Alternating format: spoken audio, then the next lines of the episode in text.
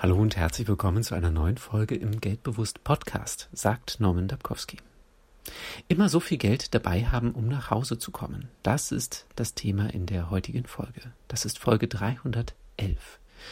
Aus einem Buch habe ich eine interessante Regel gelernt, die ich dir mit der heutigen Podcast-Folge gerne weitergeben möchte. Die Regel lautet immer so viel Geld in Bar dabei zu haben, um mit der Bahn oder dem Bus nach Hause fahren zu können.